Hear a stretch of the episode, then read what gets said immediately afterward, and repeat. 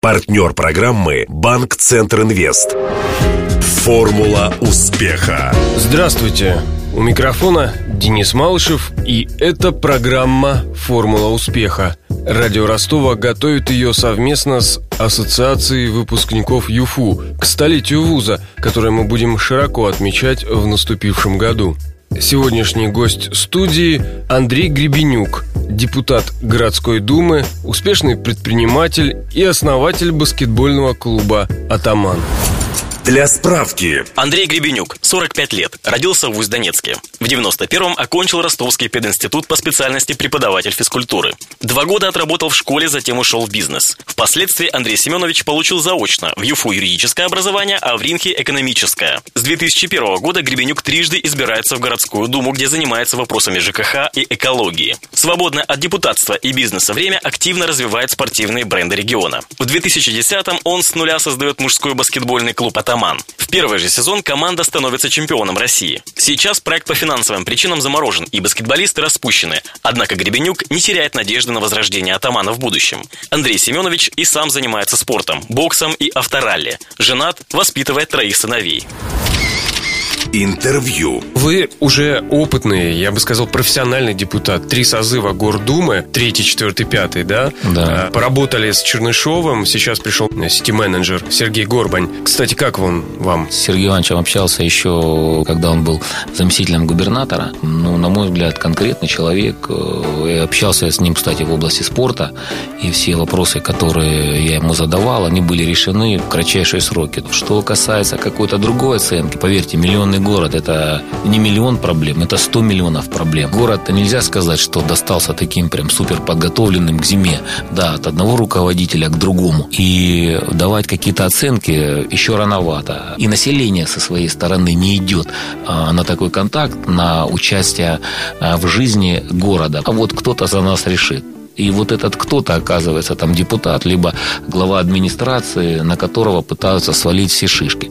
Ну, а победить проблему можно только всем миром. Мы, я помню прекрасно, когда, будучи студентом, будучи учеником школы, мы все дружно эти снегопады разгребали лопатами. И никто не боялся. А сейчас, ой-ой-ой, нельзя школьника к этому привлечь. Ну, не знаю, как-то это проблема города, и школьник живет в городе, и студент живет в городе, и любой сотрудник предприятия живет в городе. Мне не проблема лично выйти с лопатой и очистить там вокруг э, своего офиса территорию. Да. Я считаю, что вот на такие коллапсы надо сплотить город и общими усилиями решать этот вопрос. Вы член постоянной комиссии по коммунальному хозяйству. Следующий вопрос, он напрямую касается вашей деятельности. Почему Ростов грязный? Все, кто попадает в Ростов, это замечают. Красивый город, безусловно, природа, погода, климат, все замечательно, девушки. Но пыль, Да. мусор, Это бордюрный камень, который находится ниже газона. То есть вся грязь, которая при дождях, попавшая на газон, она протекает через бордюрный камень на тротуар, из тротуара потом на дорогу. В других городах нет такого, я имею в виду в Европе. Первоочередная задача, надо посмотреть вот именно вот эту проблему. Как у нас убирают придорожную территорию, да? Берут под бордюрным камнем, собирают грязь и кидают ее на газон. В результате получается такой вал, который впоследствии при дожде стекает обратно на дорогу. А еще вы сторонник строительства мусоросжигательного завода. Сколько я себя помню в Думе, вот столько у нас идет об этом речь. И австрийцы, и чехи на моей памяти, и немцы, и все что-то предлагают, что-то там хотят у нас сделать. Ну, почему-то ничего не происходит. Ну, сейчас как бы идет программа о том, что построить несколько по области. И я думаю, что она будет реализована. О наболевшем. Вы известны своей поддержкой спорта. Поддерживаете с полдюжины видов спорта, но особенно ваше имя связано с баскетболом. Откуда такая любовь к кольцу и, и мячу? Так получилось, да. Баскетбол играл с детства, непрофессионально. Также он мне нравился, как и футбол, и волейбол. Ну, полюбил.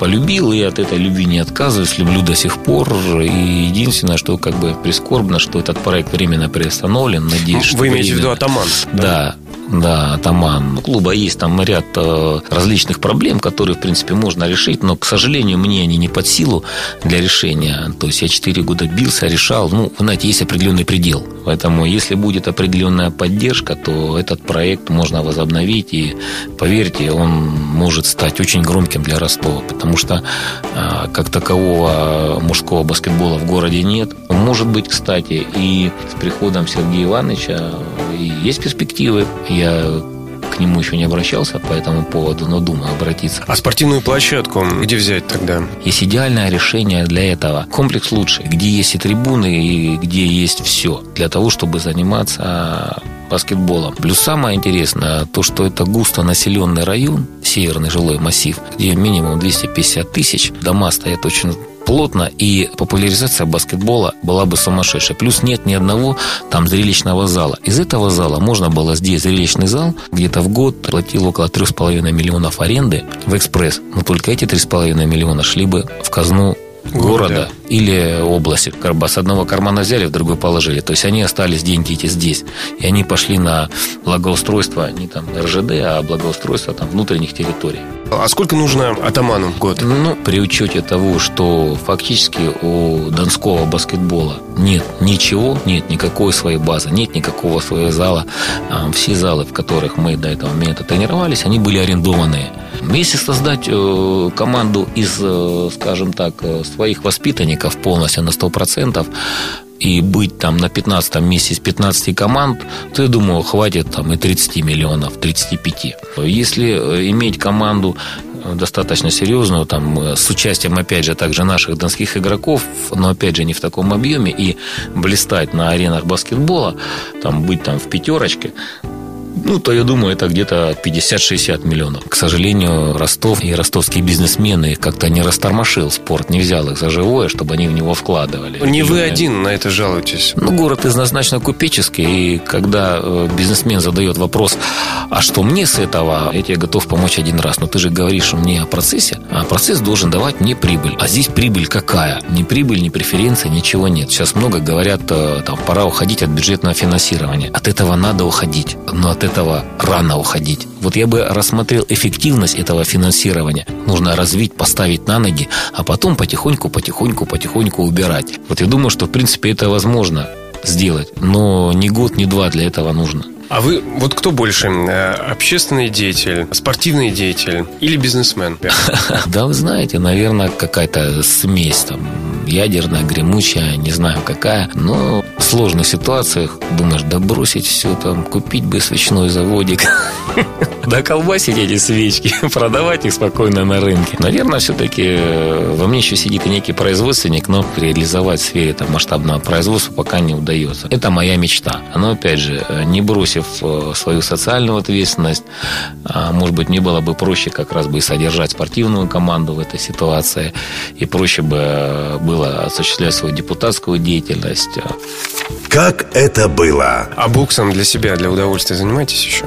Да, у меня есть э, боксерский зал, который я уже содержу, наверное, более 10 лет там занимаются мальчишки, достаточно хорошие результаты дают. Это э, как бы для души. А началось все еще в школьной поре. Что такое Александровка? Это достаточно такой джиганский район. Были некие все-таки какие-то уличные понятия, да, которые совместно с силой работали очень эффективно. А вы из верхней или нижней? А я из верхней. И у нас верхняя, нижняя, как бы были некие определенные конфликты, но они были ровно до того, пока мы не стали встречаться. Были такие раньше а, учебные образования, как профцентр, где раз в неделю ты получал образование. Вы на кого тогда? Да. Как-то было совершенно пофигу вообще. Видел себя футболистом, и я попал на слесаря. Мне очень нравилось вытачивать детали. Потом друзья в радиоклассе. Слушай, а что ты тут точишь эти детальки? Вот смотри, рацию какую-то. О, класс, все, бах, все, давай туда. Проходит какое-то время, вели меня в автокласс. И тут, вот, мне кажется, я нашел себя. Лучше всех разбирал бензонасос на скорость, участвовал там в конкурсах. Мне интересно крутить гайки, потому что я сын механика все-таки. Давайте проследим. Увлечены футболом футболом, потом слесарь радио авто, возник в конце пединститут. Когда мне говорят, слушай, а куда же ты будешь поступать? Ну же, а пединститут, а что пединститут? А это вот там физвоспитание, то есть ты можешь тренироваться. Думаю, слушай, как классно. Буду кайфовать, заниматься любым видом спорта, буду тренироваться, ой, еще буду образование получать, ой, как хорошо. Но все-таки, поступая, наверное, вы хотели быть футболистом, а стали а, боксером. А, вот. Как-то к боксу прилип, и очень честный вид спорта, никого не обманешь. Здесь все видно сразу. Многие говорят, что там голову отбивает. Но поверьте, я общался со многими ребятами, которые сейчас там и серьезные бизнесмены, и мозги не отбили, поверьте. На самом деле, наилучшие у меня воспоминания. Кто-то сидит там, учит математику, а кто-то идет на МРВ. Вы знаете, что такое МРВ? Нет. Ого, вы удивитесь. Музыкально-ритмическое воспитание. То есть мужская группа разбивается по парам, танцует вальс, мазурку и так далее, так далее, так далее. Всем нам это пригодилось. На выпускном мы шикарно вальсы танцевали, до сих пор их танцуем. Сто лет ЮФУ. Хотелось бы, чтобы постоянно рос уровень э, преподавательского состава и чтобы все-таки материальная база была очень сильная. Мы все говорим, Оксфорд, Оксфорд, да, елки-палки. Почему ученик там Южного федерального университета, который находится в городе Ростове-на-Дону, не звучит так же гордо, как я закончил там Оксфорд или Кембридж? Я думаю, что вот мне хотелось бы пожелать, чтобы в ближайшее будущее э, это было именно так. Я вижу, что есть и желание у руководства, и и вижу, что они знают, как к этому прийти. Не так давно появилась в ЮФО ассоциация выпускников университета. А, как я понял, вы еще не вступили в ассоциацию, но по вашему настроению, я так понимаю, что не прочь. Не хотелось бы, чтобы она превратились в какую-то такую э, статическую организацию, знаете, такая мраморный барельеф. Петров, Иванов, Сидоров участвуют в ассоциации, наши лучшие студенты. И все, вот эта доска есть, и больше ничего нет за этой доской.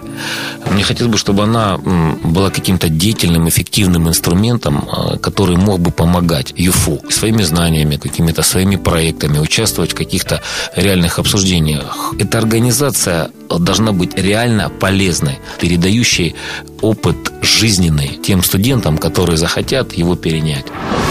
А ты вступил в ассоциацию выпускников ЮФУ? Звони прямо сейчас. 218 40 31. Напомню, героем сегодняшней программы «Формула успеха» стал предприниматель и депутат Ростовской городской думы Андрей Гребенюк. Беседовал с гостем Денис Малышев, помогали в создании программы Александр Стильный и Александр Попов. До встречи завтра в это же время. Формула успеха. Партнер программы Банк Центр Инвест. Ваш бизнес набирает обороты, проходит опасный поворот. Теперь нужно получить кредит и вырваться в лидеры. Пока конкуренты буксуют, воспользуйтесь кредитами банка Центр Инвест. Оперативные решения с учетом особенностей вашего бизнеса. Банк Центр Инвест ОАО КБ. Ускоряем ваш бизнес. Телефон 2 300 300.